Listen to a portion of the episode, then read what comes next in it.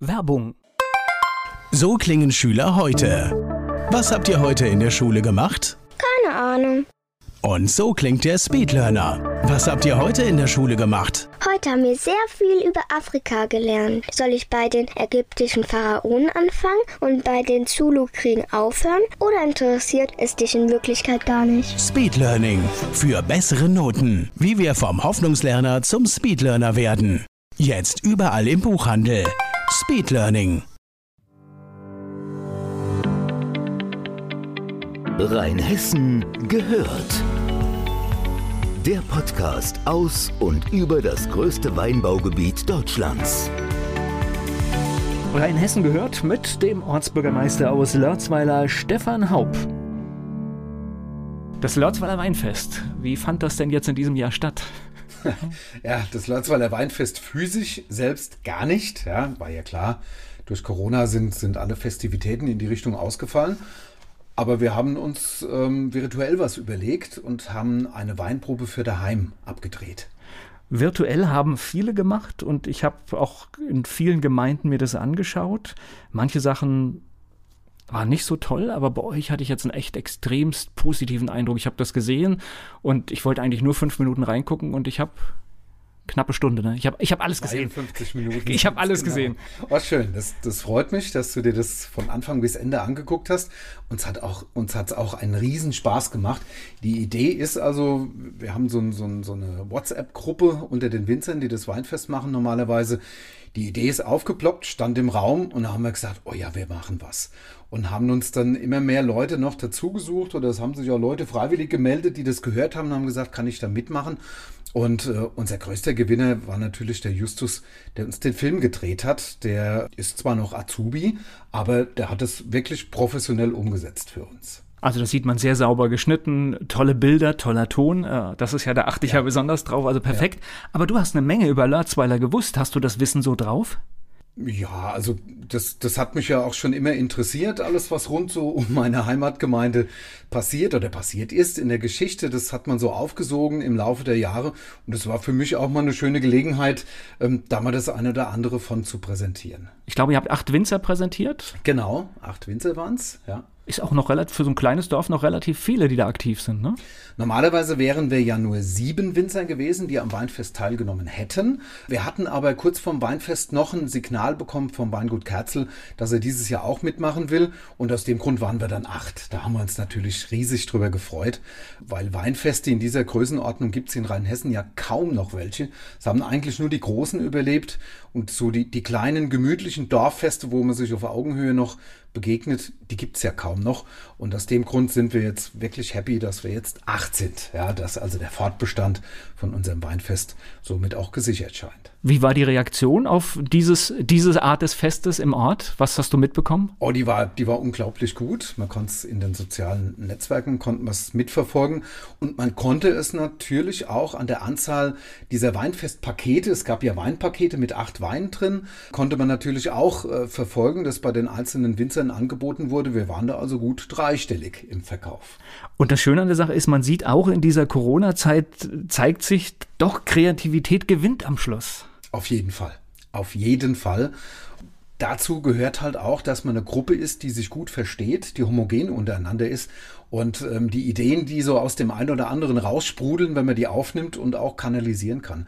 Also man kann sagen, dass, dass dieses Event, so wie wir es umgesetzt haben, wo, so wie man sich 52 Minuten lang angucken kann, dass das wirklich ja eine Kooperation war aus ganz vielen und ähm, die auch ja sich gegenseitig, ich sage jetzt mal das blöde Wort, befruchtet haben.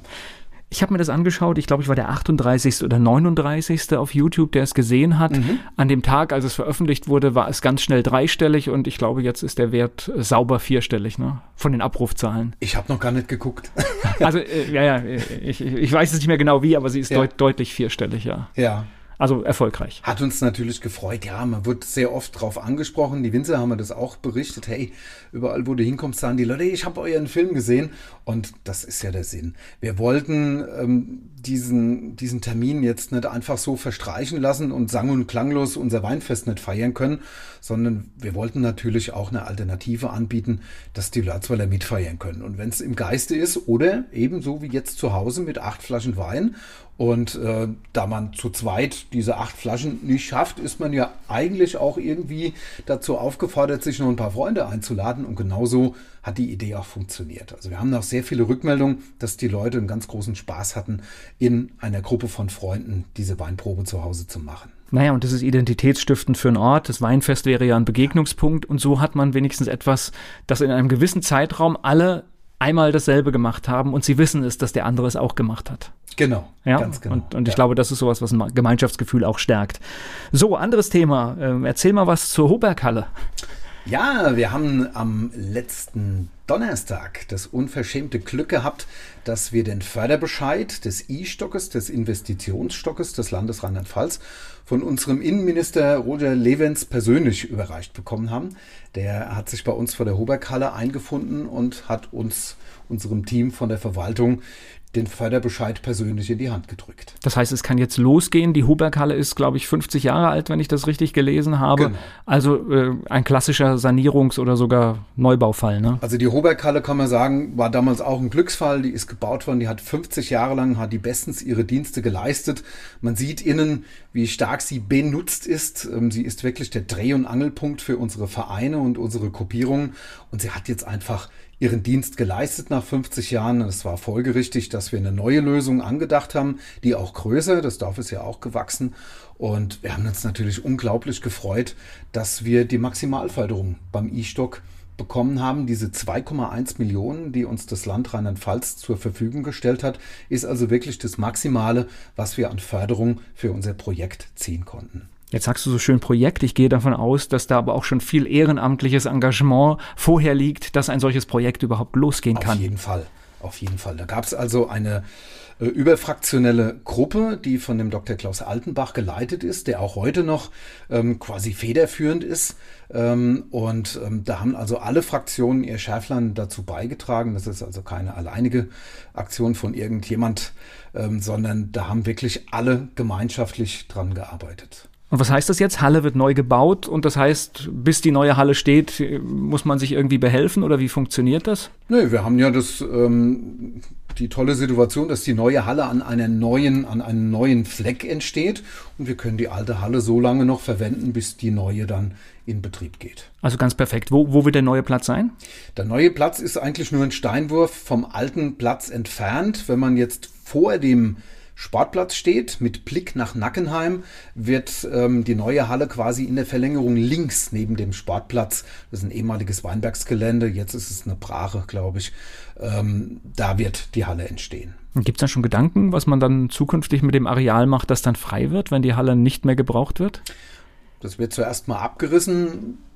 Unser Traum wäre natürlich, wir sind gerade dabei, uns ähm, in Richtung altersgerechtes Wohnen äh, ganz konkret auszurichten. Unser Traum wäre es natürlich, wenn wir auf dieser Stelle auch etwas in diese Richtung anbieten könnten, weil wenn man sich den demografischen Wandel in der Gesellschaft betrachtet, und das macht auch für Latzweiler keinen Halt, dann kann man sich an allen fünf Fingern abzählen, dass in den nächsten Jahren und Jahrzehnten äh, immer mehr Wohnraum auch für ältere Leute geschaffen werden muss.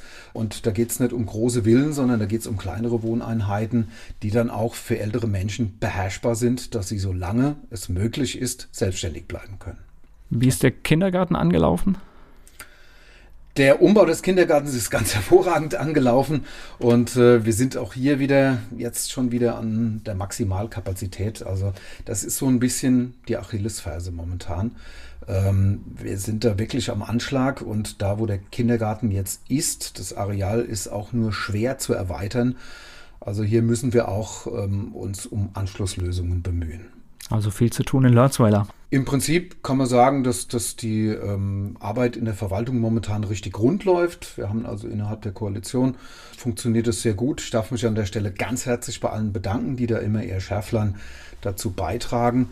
Und ich wünsche mir einfach, dass das so bleibt, dass die Arbeit so harmonisch weiterläuft und äh, dass wir unsere Arbeit machen können. Das, wofür wir gewählt wurden, dass wir das auch weiterhin konsequent umsetzen können. Was hat denn Corona so mit der, mit der Natur gemacht? Habt ihr auch Probleme mit äh, Müll und solchen Geschichten oder geht das in Lörzweiler? Das geht in Lörzweiler. Ähm, wir haben auch beobachtet, dass rund um unseren Turm öfters mal mehr Müll ist als vorher, aber diese Exzesse, wie wir sie aus den Nachbargemeinden kennen, Nackenheim, äh, erwischt es ja da regelmäßig ganz schlimm und auch Bischofsheim, das haben wir Gott sei Dank nicht. Ähm, wir begrüßen aber die Aktion von der VG, die der René Nauheimer, der erste Beigeordnete, jetzt gestartet hat, dass man mit einem privaten Security-Unternehmen die Plätze regelmäßig an den Wochenenden abläuft, um einfach zu demonstrieren, wir sind da, wir gucken. Danke dir. Stefan Haub hier bei Rheinhessen gehört.